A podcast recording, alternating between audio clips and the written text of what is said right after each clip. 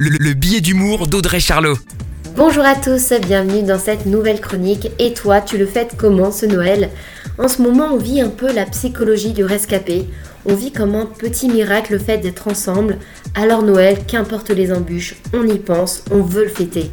On veut retrouver de la force, de la chaleur, du réconfort, de l'humain quoi. Couvre-feu, distanciation sociale et gestes barrières, c'est pas vraiment des termes qui nous font penser aux fêtes de Noël. Alors voici quelques idées malgré la situation pour fêter ce Noël bien particulier.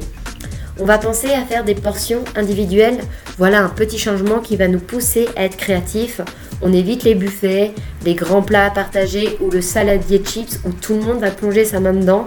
Et ça vaut pour tous les plats, hein, de l'apéro au dessert. Soit tu joues le jeu à fond, soit pas du tout. Tu vas structurer ton espace, par exemple à table, tu peux mettre des petites cartes nominatives afin que chacun trouve sa place rapidement. Et on pense aussi évidemment à aérer notre maison, c'est important.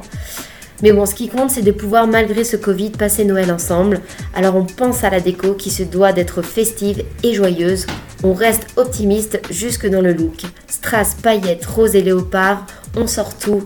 Très belle semaine à tous. La, chronique de Charlot, à retrouver en podcast sur itswanradio.com.